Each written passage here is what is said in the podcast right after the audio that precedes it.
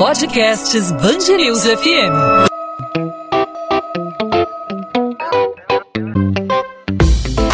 Dois às 20, com Maurício Bastos e Luana Bernardes. O Enem, principal forma de ingresso nas universidades brasileiras, é também o caminho para o FIES, Programa de Financiamento Estudantil, bolsas de estudos e até aplicações financeiras. Para ingressar em uma faculdade é preciso ter planejamento e estar atento às oportunidades oferecidas pelo governo e também pelas instituições de ensino e financeiras. Pois é, muita gente sonha com a universidade pública e o Enem é um caminho para elas e os alunos podem acessar o ensino superior também por meio do FIES, do ProUni ou com alguma bolsa de ensino conquistada de acordo com a pontuação no Exame Nacional do Ensino Médio. O Enem é realizado nos dias 21 e 28 de novembro e para falar sobre esse assunto a gente gente conversa aqui no podcast 2 às 20 com Gustavo Oliveira, doutor em políticas públicas, docente e coordenador da Faculdade Santa Marcelina. Gustavo, obrigado por aceitar nosso convite. Seja muito bem-vindo aqui à Band News FM. Muito obrigado a vocês pela oportunidade, a Band News. Gustavo, a gente no início dessa semana se deparou com um pedido coletivo de demissão de 35 funcionários do INEP, que é o instituto, é o órgão do governo federal responsável por produzir as provas. Eles trabalhavam diretamente na confecção dessas provas do Enem. Que tipo de impacto esse pedido de demissão coletiva, essa saída coletiva, pode ter na realização do exame aí na reta final do mês? Maurício, Luana, obrigado pela oportunidade de poder contribuir aí com alguns esclarecimentos. Né? Primeiro que essa questão dos funcionários né, pedirem é, exoneração, a demissão em massa para as provas que vêm pela frente, nos dias 21 e 28, traz para o candidato é, uma possível aparência de incerteza e insegurança, né, do ponto de vista da própria realização do exame. Né? Até porque são pessoas que estão envolvidas diretamente na operação, né, e existe sim essa preocupação por parte dos alunos, inclusive a UBS já se manifestou, a União Brasileira dos Estudantes, e aí várias outras instituições estão se mobilizando, né, e isso é um fato agora que chamou a atenção, porque existe de fato eh, uma preocupação com a segurança, né, é, com monitoramento dos locais de prova, com o processo de fiscalização, acompanhamento, orientação.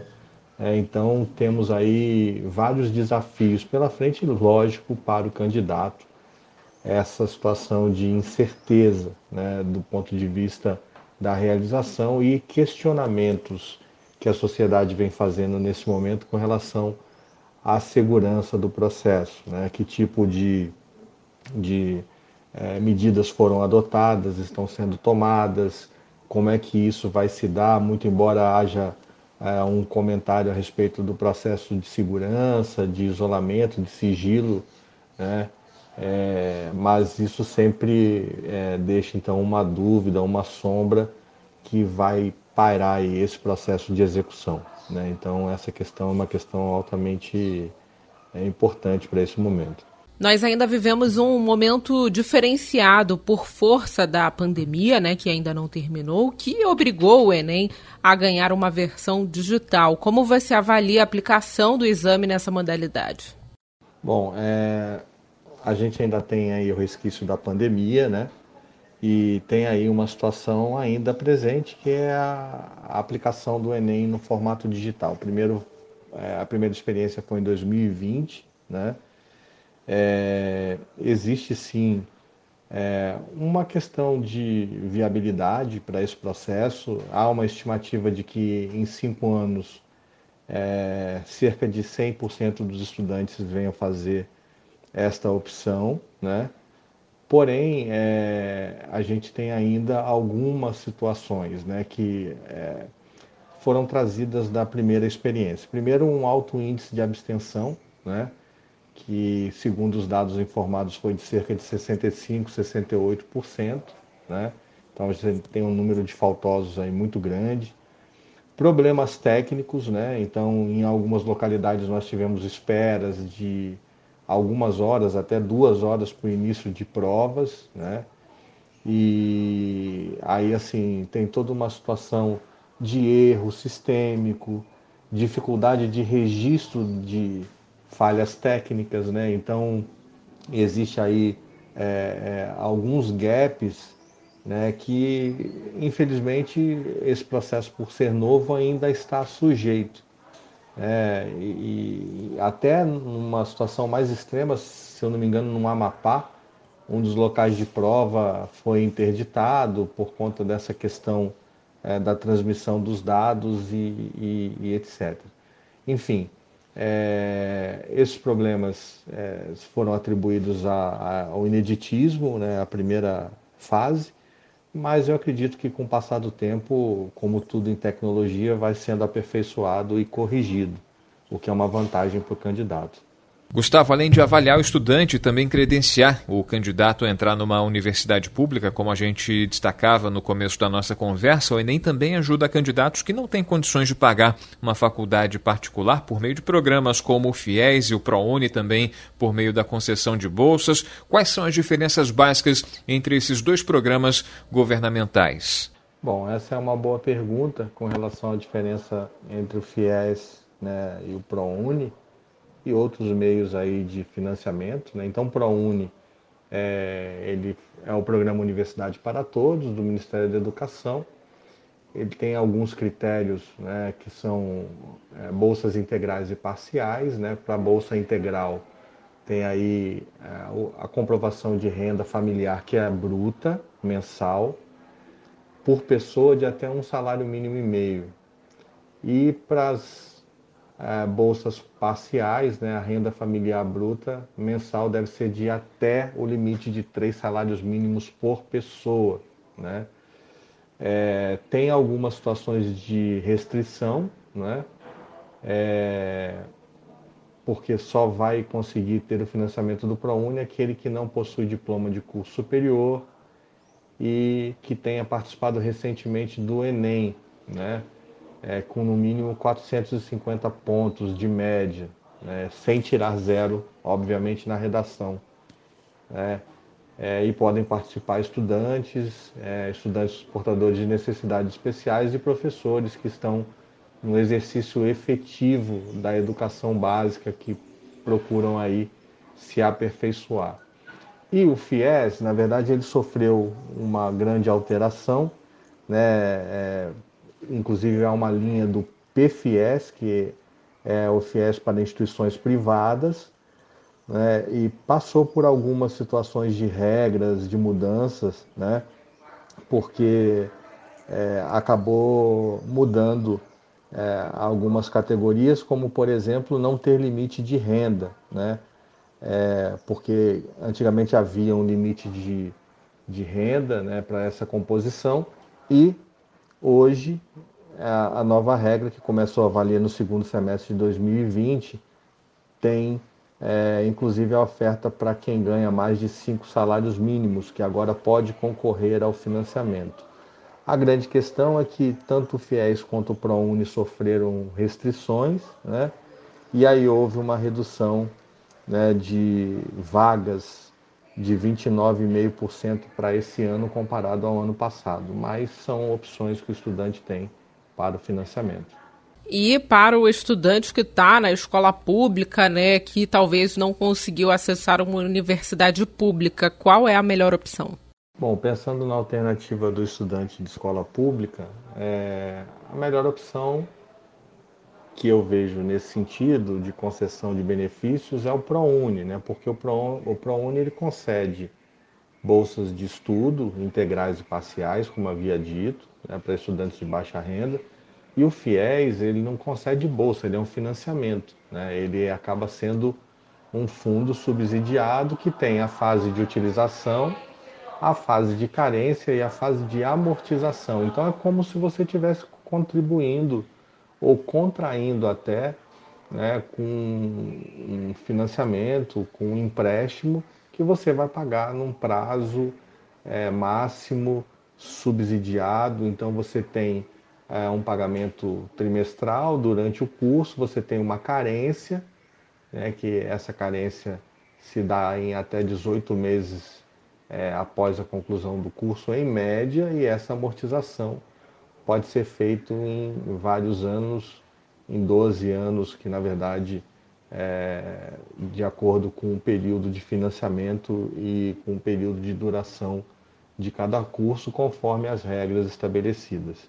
Entre financiamento e bolsa, a bolsa, sem dúvida, né, é algo muito melhor porque você tem um desconto imediato sem estoque de dívida futura, ou seja, o aluno ele pode se formar, ele finaliza a sua formação e não tem um débito corrente para frente para poder pagar. Né? É sem dúvida melhor que financiamento, que é, é hoje um, uma dor de cabeça e acaba sendo uma dívida é, a ser contraída para os próximos anos. Né? É, mesmo assim, eu ainda acho que a melhor questão é, para que a gente pudesse observar é, as oportunidades para o aluno de baixa renda, para quem tem acesso, é realizar um planejamento. Né? Esse planejamento, lógico, ele vai passar pela pesquisa da instituição, trabalhar com pesquisas que é, possam abordar é, experiências exitosas do ponto de vista de financiamento, do ponto de vista é, de bolsas é, e de contrapartidas de programas de responsabilidade social, onde o aluno pode inclusive contribuir com um, trabalho nas horas vagas, né, em contrapartida da sua bolsa, oferecendo a sua força de trabalho para a comunidade, normalmente em projetos de terceiro setor, né, da sociedade civil organizada, mas também existe aí a, a, essa questão de observar a qualidade das instituições, porque não é somente o valor financeiro, né, tem o valor todo da formação, né, tem as instituições que prezam o relacionamento, fidelizam esse aspecto é, das parcerias com as instituições. É, no nosso caso, aqui em São Paulo, a Faculdade de Santa Marcelina, ela tem é, uma série né, de parceiros com programas de desconto, de mensalidades, é, bolsas parciais, né? E, e, acaba isso servindo também como estímulo, porque esses profissionais em formação, que são os alunos da instituição, acabam aí trazendo é, uma contribuição para a sociedade como uma devolução né, e contrapartida desse benefício obtido. Então, é, entendo que isso seria bastante importante é, para que se faça uma avaliação mais segura. Gustavo, o número de bolsas que são oferecidas pelo ProUni teve uma queda importante nesse ano. Eu queria saber de você qual o tamanho do impacto disso na busca por uma vaga na universidade. Sim, é, existe uma queda é, acentuada do, do ProUni, né? então é, nós temos aí uma questão de restrição é, essa restrição, ela obviamente causa um impacto, mas não deve servir como um fator de desmotivação. Né? Pelo contrário, o aluno ele tem que buscar alternativas, buscar a instituição que mais se adequa ao objetivo dele, à sua finalidade, né? e procurar meios né, de subsidiar é, com recurso, com trabalho, com estágio, é, com algum tipo de entrega à sociedade para que ele consiga é, esse tão sonhado espaço né, de crescimento e desenvolvimento que é o nível superior no Brasil. É, nós temos muitas instituições privadas de qualidade, temos aí muitas instituições que estão aproveitando nota do Enem, é, oportunidades para segunda graduação, temos ainda é, situações envolvendo, por exemplo, o ensino à distância, né, que são é, meios e alternativas de acesso para que haja então essa oportunidade do estudo. Gustavo Oliveira, doutor em Políticas Públicas, docente coordenador da Faculdade Santa Marcelina. Obrigada pela participação aqui no podcast 2 às 20. Muito obrigado pela oportunidade de participar com vocês aqui desse podcast, poder contribuir é, com alguns esclarecimentos, algumas dicas para que os alunos possam ter mais segurança, maior clareza e, sem dúvida, ter um desempenho mais exitoso, de muito sucesso é, durante esse período de provas que vem pela frente. E também é, eu queria colocar para vocês que para o próximo dia 21 e 28, né, que é, esses alunos tenham aí bastante tranquilidade, né, questões aí envolvendo é, um esforço, né, esse apoio da família, dos amigos, das pessoas mais próximas, que procurem ter foco né, e concentração. Não adianta estudar é, de última hora, virar à noite, fazer esforços que é, tragam aí um prejuízo para a integridade física e mental, para que eles possam ter uma saúde mental bastante em ordem, para ter um bom desempenho, ter bons resultados e alcançar os seus objetivos, que é a aprovação e o ingresso no nível superior. Muito obrigado pela oportunidade e um abraço a todos. 2 às 20, com Maurício Bastos e Luana Bernardes.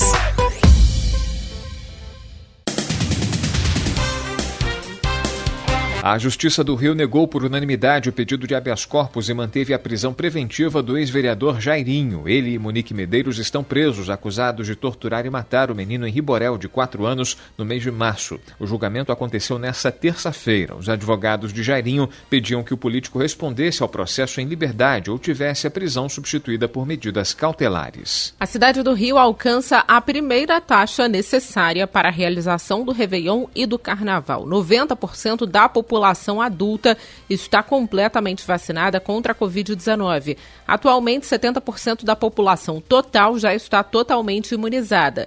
Quando essa taxa atingir a marca de 75%, será possível realizar os eventos. Com esses percentuais, o município vai poder entrar na segunda fase de flexibilização, que prevê o uso de máscara apenas no transporte público e em hospitais. Essa medida, no entanto, ainda depende de uma autorização do governo do estado. Ainda segundo a Prefeitura do Rio, 80% dos maiores de 12 anos já tomaram as duas doses. O deputado federal Daniel Silveira deixa a unidade prisional da Polícia Militar em Niterói, na região metropolitana do Rio. Na segunda-feira, o ministro do Supremo Tribunal Federal, Alexandre de Moraes, substituiu a prisão do parlamentar por medidas cautelares. Silveira não vai poder utilizar nenhuma rede social nem se manifestar nas plataformas por meio de assessoria de imprensa ou qualquer pessoa que fale em seu nome.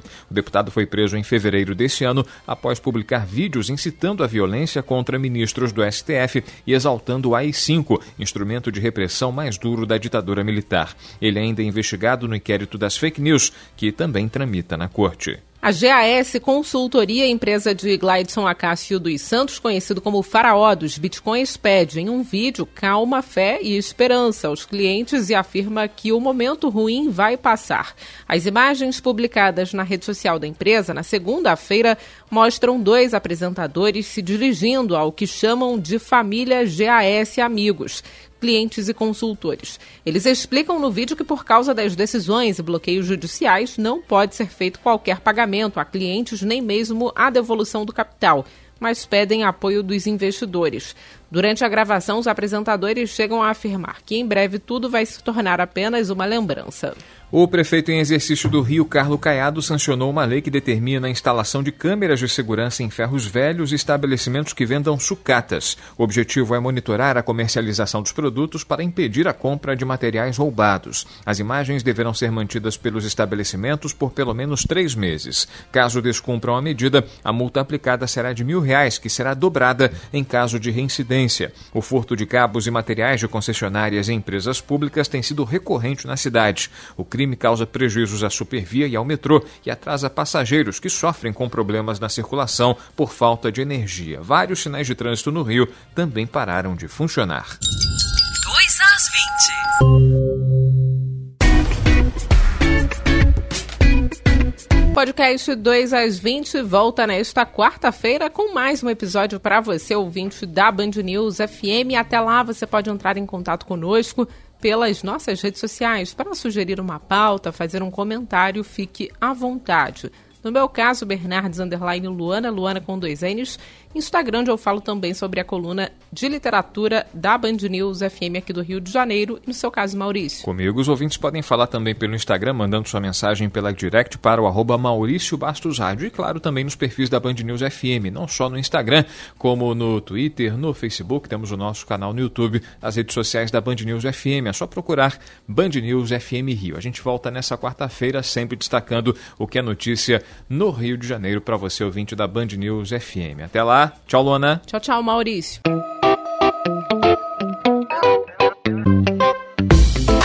Dois às 20, com Maurício Bastos e Luana Bernardes.